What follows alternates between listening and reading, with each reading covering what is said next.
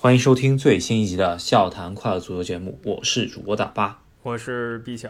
这一期节目呢，我们要从呃上一期二零二零年年度总结啊，听众朋友们对于我们的呃在我们的留言区下面进行的一些讨论，来给大家稍微啊聊一聊吧，就是跟大家互动一下。那我就打开了我们的后台啊，看了一下大家的评论。那我第一个看到评论呢，是一个朋友说。久保建英在黄色潜水艇出场了十三场，场均二十二分钟。对他的意思呢，就是说他踢得不咋地，因为也没有什么进球，也没有什么助攻嘛。呃，但我们想说的是，我们之所以把他评在很有潜力或者说踢得不错的球员里，是因为他年龄很小，他现在才十九岁。大多数球员呢，十九岁你还得望着冷板凳呢，是吧？你连冷板凳都没得坐。他呢，能在西甲赛场上一个不错的球队。经常上去踢一踢啊！我对一个十九岁球员来说，已经非常了不起了，并不是每一个人都是这姆巴佩是吧？十八岁就世界杯冠军了，这太少了。他已经其实很强了。其实大家对于 球保精英，你对于他的期望吧，对吧？就是如果说你把球保建英，呃，把他的期望是未来的世界足球先生，那十九岁在比亚里尔做一个轮换替补，确实是有点。不怎么样是吧？但是，呃，对于一个亚洲能够转会皇马的一个球员之后，就我觉得他能够在一个顶级球队踢上一个轮换主力的话，其实对于一个亚洲球员就是一个成功吧？就我觉得亚洲最高上限现在来看，也就是孙兴民嘛，就是一个赛季可能是能够争夺一个顶级联赛的射手榜第一、第二的这么一个球员。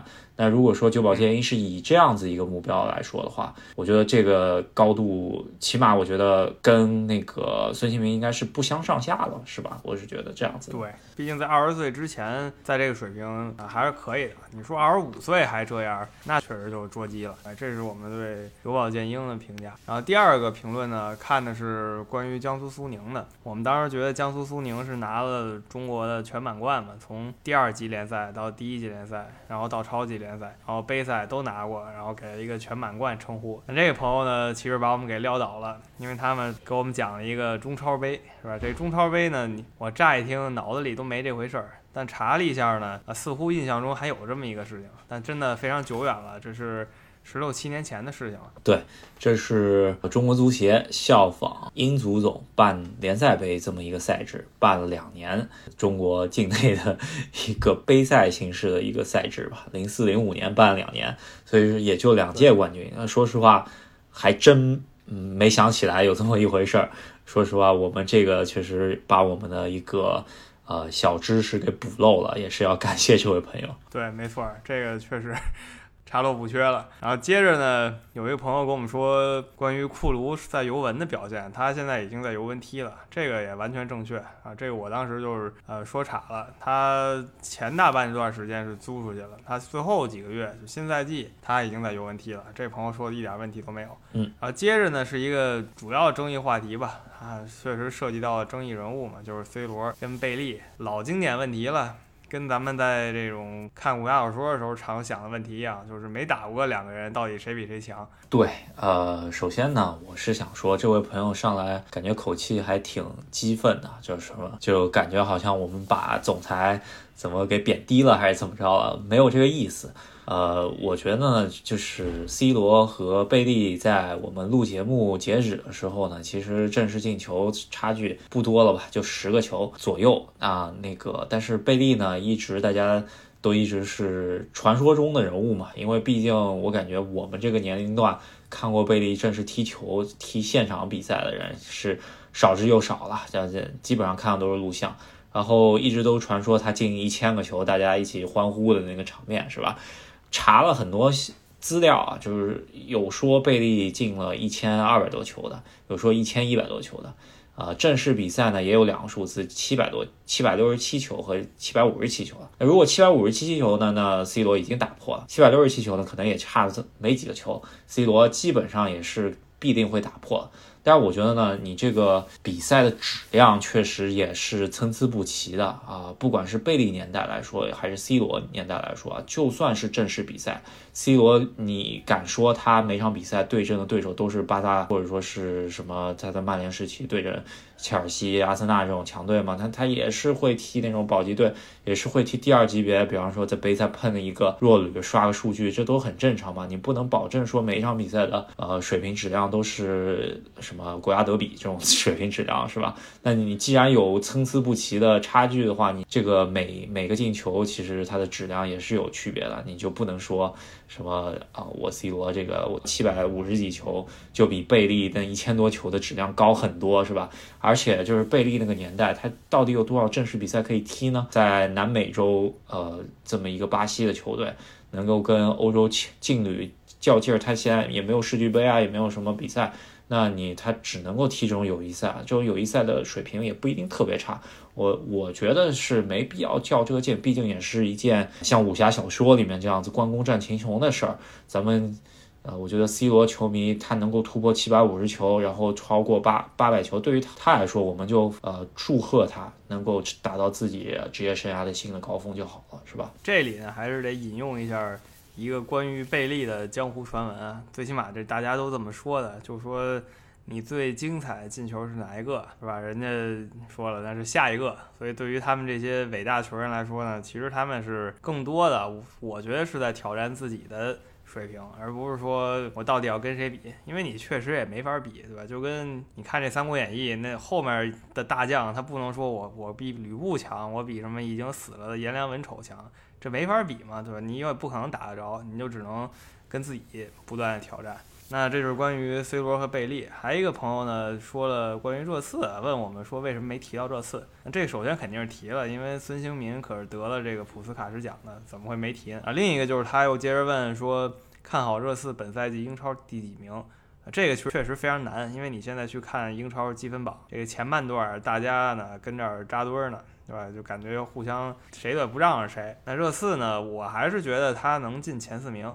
然后另一方面就是，我觉得热刺能拿一个国内杯赛冠军。我从一开始就这么说嘛。啊，确实现在一看也在正轨上吧。这周是进了联赛杯决赛。从这个话题呢，我们就回到我们这一期要讲的啊，主要啊几个话题吧。首先就是各大联赛在圣诞期间也是踢了很多轮了。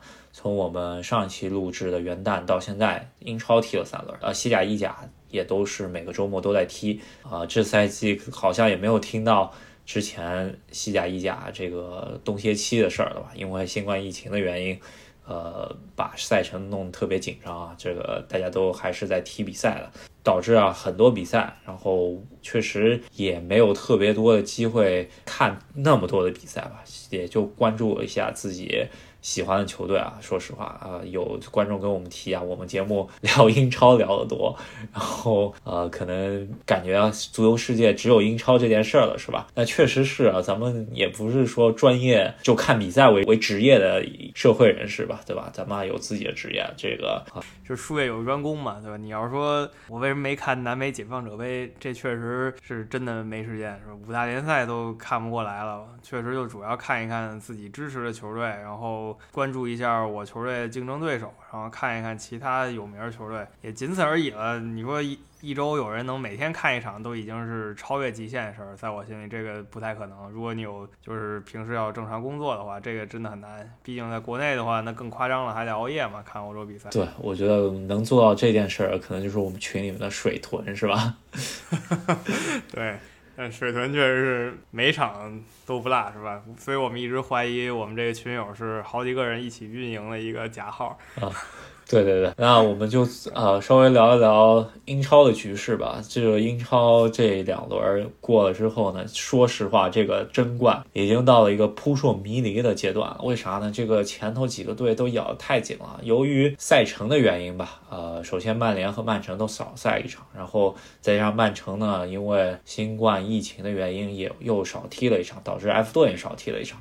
所以说前七的球队吧。如果在补赛补完的情况下，最理想的情况下，很有可能会同时进入到一个只差两到三分的一个区域之间。所以到底谁是榜首线还真不好说。但是名义上现在还是利物浦榜首，但是曼联少赛一场，是吧？嗯，对，那就从利物浦开始说吧。其实呢，最近三轮利物浦踢的真的非常痛苦了，因为为什么呢？就是三个中后卫吧，全都上不了。那一个球队，你说没有中后卫，那能行吗？所以就只能找别人来客串。然后法比尼奥呢？从后腰撤到中后卫已经撤了很长时间了，基本他就现在已经可以算中后卫了，所以这还不错。另一个位置呢，有时候上一些小孩儿，青训小孩儿，那是中后卫，但是呢，经验呢约等于没有，也不行。所以有的时候呢，就会让中场球员啊往后撤一撤，像亨德森啊就被迫客串一下中后卫。那你说这效果呢，肯定肯定不会好啊，你也不能赖他嘛，因为他人家是中场球员。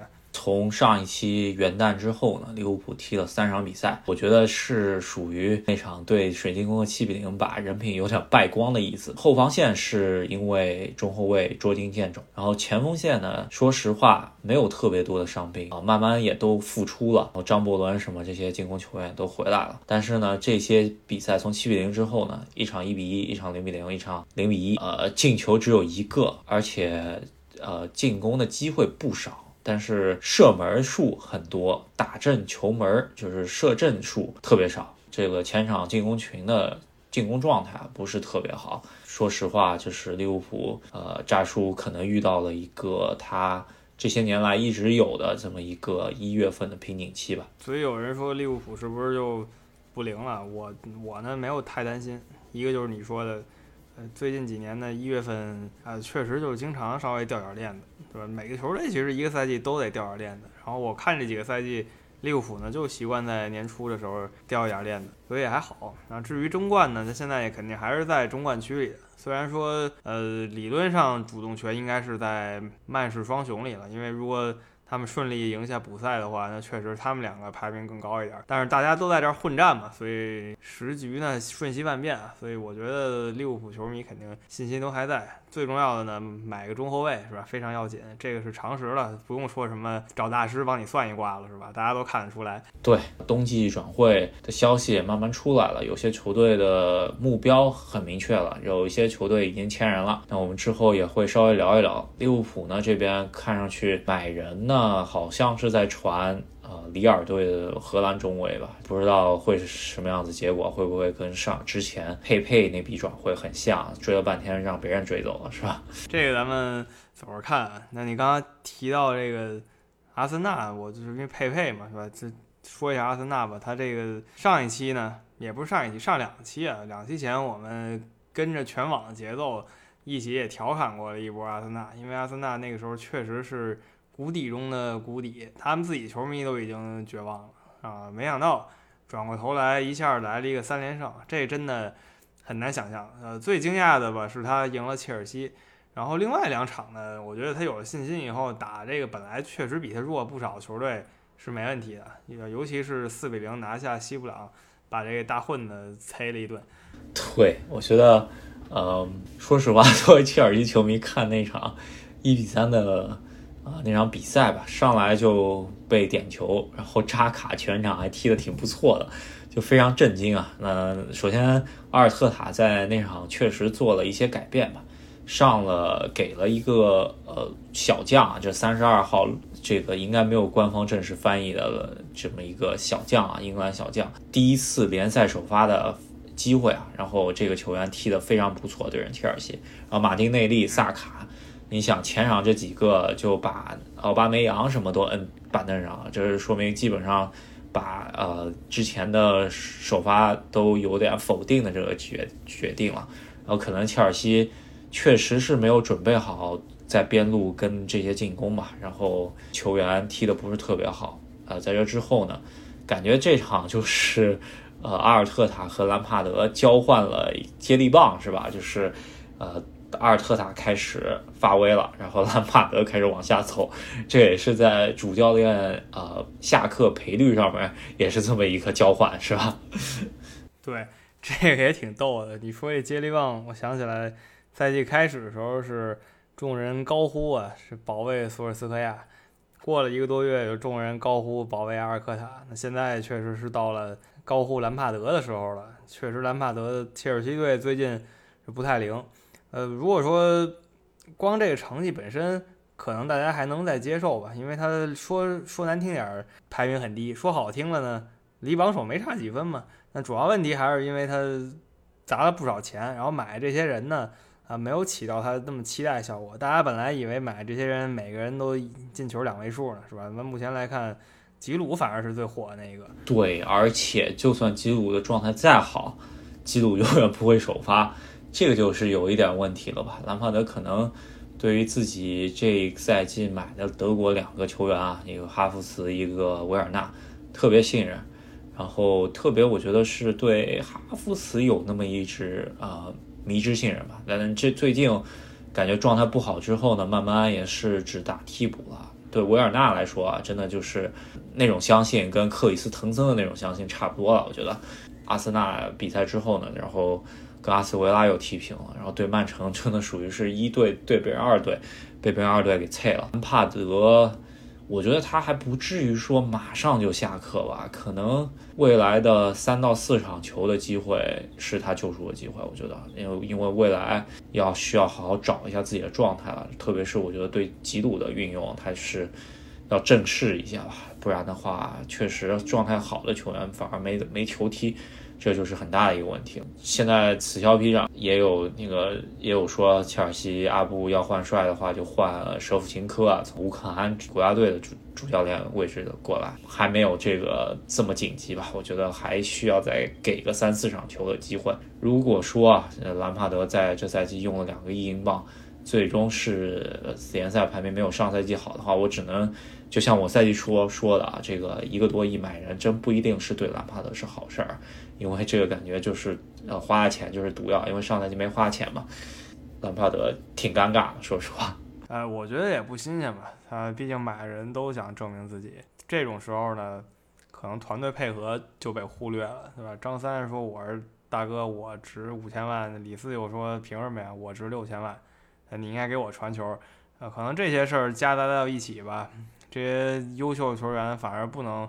发挥出实力来，那我们接着看啊，就像我说的，你说难听了，现在排名很低；你说好听点儿呢，你跟前四其实还是咬在一起的，所以都还都还有机会，大家都还有机会。对，呃，现在踢的比较好的两个队吧，是曼联跟曼城，在英超联赛最起码是这样的。刚才我也说了，如果把补赛都补上，然后都赢了的话，这两个队居然都能超过利物浦。呃，有意思的是呢，他们刚刚啊在联赛杯里啊狭路相逢，然后决一个决赛席位。那最后曼城又进联赛杯决赛了，这都第 N 次进联赛杯决赛了。瓜迪奥拉呢，虽然在欧洲赛场的杯赛啊没有任何突破，但是在英格兰级别的这杯赛啊，真的是足总杯、联赛杯拿的不少。现在又再次进入到了联赛杯的决赛啊，个。呃，两场半决赛呢，一场是曼市德比，还有一场是热刺对阵呃布伦特福德，是英冠的榜呃是英冠的前几名的这个球队啊。呃，上赛季附加赛没有升上来。曼市德比呢，看了一下，其实还是曼城比较稳的，我觉得有一些争议吧，有一些越位进球，但是曼城靠啊斯通斯和费尔南迪尼奥一脚远射，二比零拿下了曼联。进到决赛，而热刺那边呢，就是比赛结果虽然是二比零吧，但是中间有一定的插曲，有一个球被布伦特福德有一个球被吹了之后，但是想说就是孙兴民只要给单刀就进球，这个实在是太变态了。是，这基本功啊实在是太过硬了，是吧？毕竟他的训练模式有了这个成就，我也不是很奇怪吧？对他的这样的球员。人家付出那么大的努力是应该的，所以说到热刺，我觉得没有任何球队比热刺更渴望这个联赛杯冠军了吧？嗯，他的对手呢，决赛对手曼城，相对来说就对他们来说可能鸡肋一点，拿了这么多国内杯赛冠军了。曼城的想法就是赶紧上这欧冠冠军，我就要这个。最火爆的，而热刺呢，是我现在饥肠辘辘，是吧？我必须得吃点什么。那联赛杯冠军就是他们最好的机会。就如果说热刺呢拿了这个联赛杯冠军，那这个队可能真就突破了，就这波球员可能就真的突破了，然后他们就可以真的冲击一下联赛了。这个信心呢，真的是不一样的。为什么敢这么说呢？因为当年穆里尼奥带切尔西也是这样的，拿了个联赛杯冠军以后。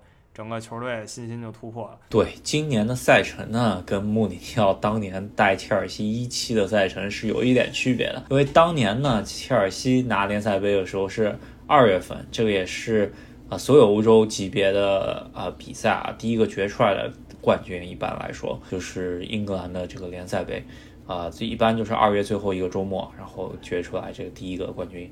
而今年呢，因为疫情的关系呢，英足总把联赛杯直接推到四月底，那也就对于呃热刺来说不一定是个好事儿了，是吧？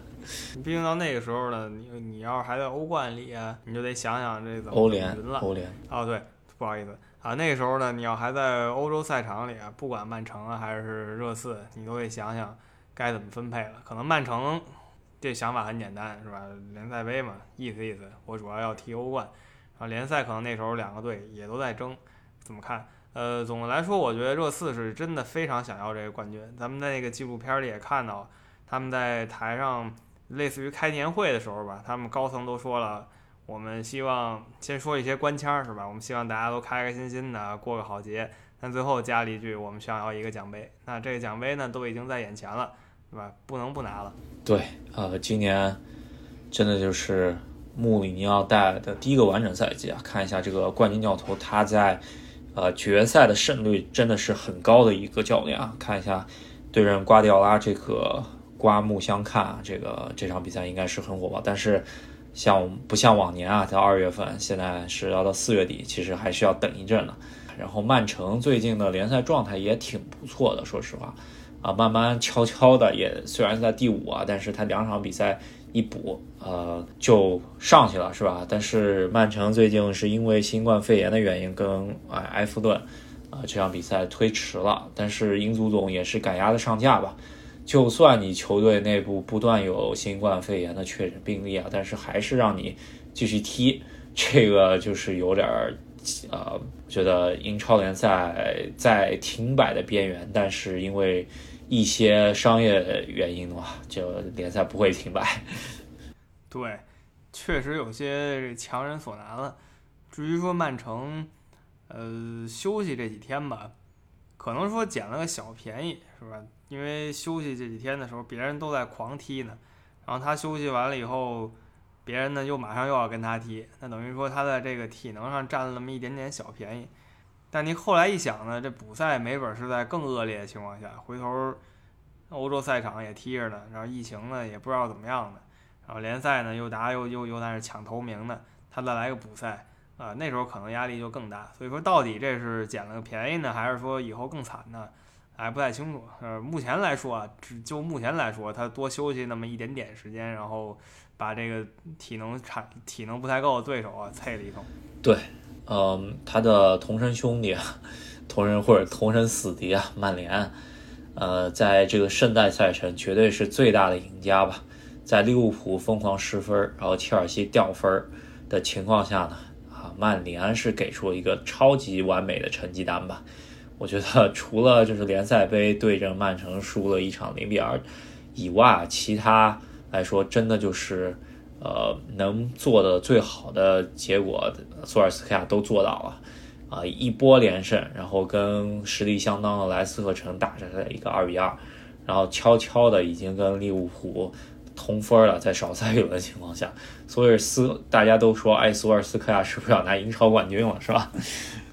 对，总之他的循环目前是循环到一个高处了，是吧？现在又风头正劲。让我想起他刚接手的时候吧，刚接手的时候，大家都觉得天选之人来了呀，而且很像福格森嘛，对吧？福格森最擅长就是圣诞节和新年期间来一个疯狂赶分儿。呃，索尔斯克亚呢，看来也是这样。他刚接手的时候也是这么一个冬天，是吧？冬天的时候一来好嘛，太太了不起了，疯狂赢球。那跟现在情况有点类似，所以一切目光都来到过几天利物浦跟曼联的英格兰德比上。那英足总呢，又一次不知怎么着，巧妙的预测到了这两个队会在那个时候积分咬在一起。那如果说那时候就真的是同分的话，那这个英格兰德比就不用说了，呃，就算没观众也是疯狂火爆了。对，呃，值得注意的一点呢，就是曼联呢，在呃对双红会这场比赛之前呢，首先是大家都要踢的。足总杯的第三轮，然后英超球队加入了吧？这周末就是一个足总杯周末。然后曼联呢要把赛季初的第一场比赛对伯恩利这场比赛给补赛补掉，然后再去踢利物浦。而利物浦呢只需要踢一场啊足总杯，但是足总杯他抽到的是英超球队阿斯顿维拉，然后呃，然后中间就休休息一周跟曼联踢了。所以这场比赛来说，双红会对于两支球队来说，呃都很重要吧？我觉得曼联。如果说他想这赛季有突破，如果 索尔斯克亚要变成索爵爷的话，那这场比赛就是他的一个天王山之战了，是吧？确实，曼联赛程挺紧，是吧？这个英超完了，联赛杯，联赛杯完了，足总杯，然后又英超补赛，然后跟利物浦决战。那利物浦这边呢，足总杯其实我都不太在乎了嘛，是吧？就是也没什么。太想争的，现在能拿英超冠军才是大家最希望的。所以足总杯，我觉得肯定是上一些平时不太有机会球员，当然也不会说全纯替补了，你不能让所有人都躺着，是吧？这这不能休息过了，所以应该是这么一个半主力的情况。然后严阵以待，就跟曼联决那场巅峰大战了。对，呃，双红会一般来说，呃，看点很多，那咱咱们期待一下这赛季的双红会吧。然后，呃，我觉得英超。真的就是前，呃七名吧，切尔西已经掉出前七了，这个非常不可思议。但是前七名来说，都还有机会去争夺这个榜首吧，啊，所以说大家乱成一锅粥。保级那边呢，也还是没有那特别多的变化吧。我觉得就是后五名，呃，应该是从伯恩利开始吧，还在保级泥潭中间，看一下阿尔代斯能不能神奇再次保级吧，是吧？我觉得阿尔代斯今年难度已经比他当年好多了。当年他跟桑德兰那个难度是地狱中的地狱了，他都能成功，是吧？看看今年跟西布朗怎么样吧。因为我觉得今年谁倒数第一，大家已经都看出来了，那毫无疑问就是谢菲联了。现在十七轮过去，英超半程过去了两分儿，是吧？那真的太尴尬了。十几年前那个德比郡好像也没有两分这么尴尬的记录。谢菲联，我觉得这赛季只要能赢一场，就一场球拿到这三分，他就不算太失败吧。你我我只能这么说了。对，呃，这样子看下来呢，就是其实赔率前呃就是呃主教练下课的赔率第一、第二，一个就是兰帕德，还有一个就是谢菲联主教练。主要是他上赛季实在太辉煌，你把他炒，就类似于呃把拉涅利那年莱斯特城夺冠之后第二赛季给炒了吧。我觉得没错。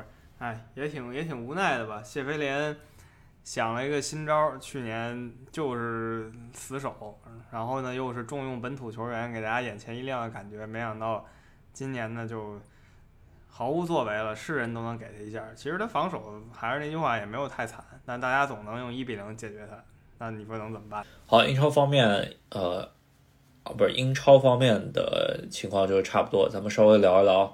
别的比赛吧，呃，虽然看的不多，但是我觉得这赛季意甲好像还挺好看的，是吧？主要还是这个米兰的崛起。咱们上次也说第十件事就是米兰到截至呃到二零二一年来到的时候呢，这个米兰都还没有输过球，是吧？然后好不容易这个周末输了球了，输的这个球呢，我觉得没什么可气馁的吧，毕竟跟尤文图斯吧大战。到底谁赢谁输呢？都在情理之中。所以今年为什么我觉得意甲联赛非常值得关注一下呢？就是前几名球队，哎，都是大家熟悉的重要球队，米兰、国际米兰、罗马加尤文图斯，不都是狠角色，然后都是最有名的球队，那就好看了。那不能说像前两年似的，突然一莫名其妙的跟这前几名，这就有点无奈。但今年呢，还是很精彩的。对，呃，主要还是米兰突然。回炉了是吧？这帮小球员加上伊布，然后我觉得整个球队的状态吧，因为伊布受伤开始往下掉了。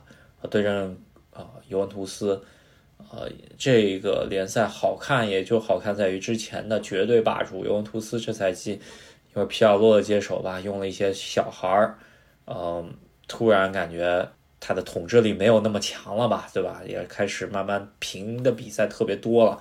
那就呃让很多球队闻到了呃可以啊颠覆一下这个秩序的关系，一个是米兰，还有一个是国际米兰，是吧？嗯，对，差不多了是吧？你说尤文图斯再赢一次，十连了就，这意甲其他豪门也不知道在干嘛是吧？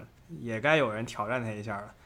西甲联赛呢，本赛季马竞确实因为苏亚雷斯的加盟之后呢，感觉焕然一新了。然后，呃，在少赛两轮的情况下，居然还领先皇马两分，所以说马竞也是领先的挺多。如果他把握的好的话，应该是这赛季有很大的希望能把西甲给夺回来。嗯，我觉得他不拉胯的话，今年是没问题的。我也觉得，其实去年马竞就应该出手了。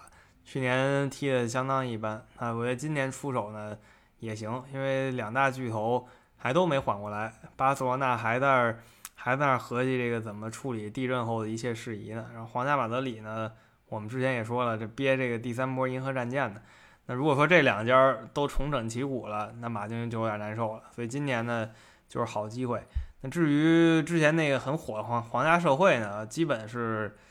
打回原形了吧，但也还不错。目前能在上半游呃上半区，但主要是他踢的比赛多嘛。呃，可以看到就是今年冬季转会呢，我觉得因为疫情的影响吧，应该来说，呃，全世界的转会都不会特别火热吧。能转的大家都应该都是还是补漏啊。但是一上来就来了一个曼联四千万签了一个十八岁的小将从亚特兰大。还把这个小将吹成呃踢球像梅西啊，这个就有点看不太懂曼联这个操作了，是吧？不太知道怎么回事儿，咱们都走着看吧。反正今年转会窗不会很期待有那种特别虎的，呃，可能大家都憋的疫情结束以后，然后疯狂发泄一下吧，这也是有可能的。对，但是经纪人放风最近还是放的比较多的啊，一个就是拉莫斯频繁出来。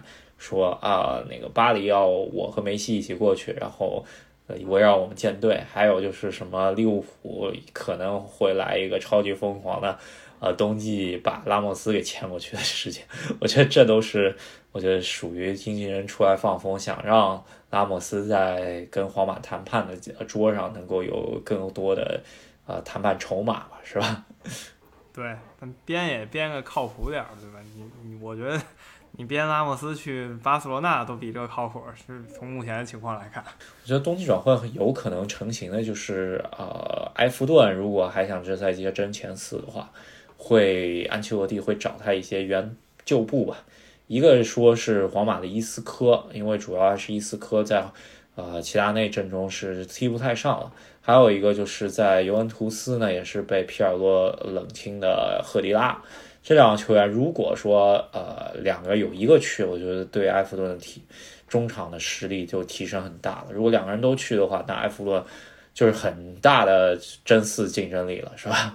对，如果两者得一，埃弗顿都已经有很豪华的中场配置了，那也顶多就是后场还稍微面一点儿。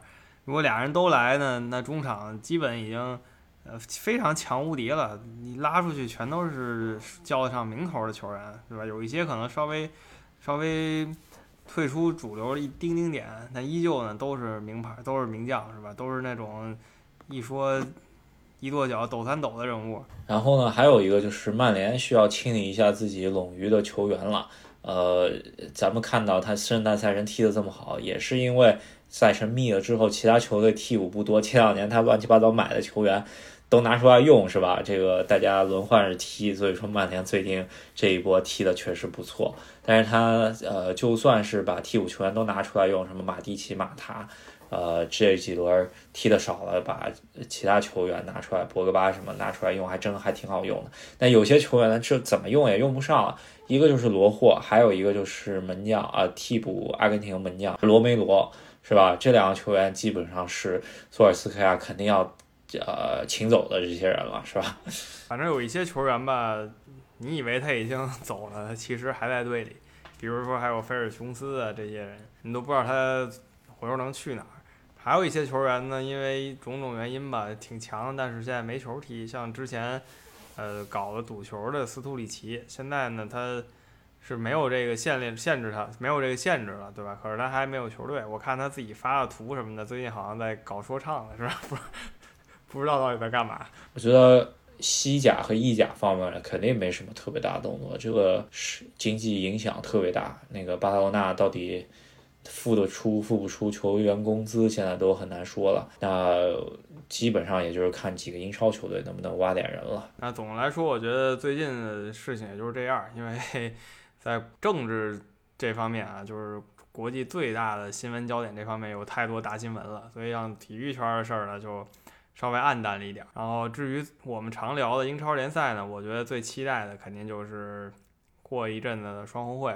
冬季我比较期待一笔转会，就是热刺可能会签一个中场，就是呃莱比锡红牛的他们的队长萨比茨这个球员挺硬汉的啊，跟穆里尼奥需要这个球球风感觉挺像的。如果能来英超加盟穆里尼奥的话，应该很应该会很好看。对，应该会很好看，生猛人物。那咱们这期就跟大家聊到这儿。那喜欢我们节目的朋友呢，别忘了在喜马拉雅上。还有网易云音乐上，还有微信公众号上，支持一下我们，订阅一下我们节目。那如果想要加我们赫斯基大帝啊讨论群的朋友们，可以在啊喜马拉雅给我们留言，或者加我们的微信公众号，回复任何消息就有添加我们微信的方式。然后也是二零二一年的第一期节目啊，希望大家还是多多转发，多多支持一下。嗯，那我们下期再见。下期再见。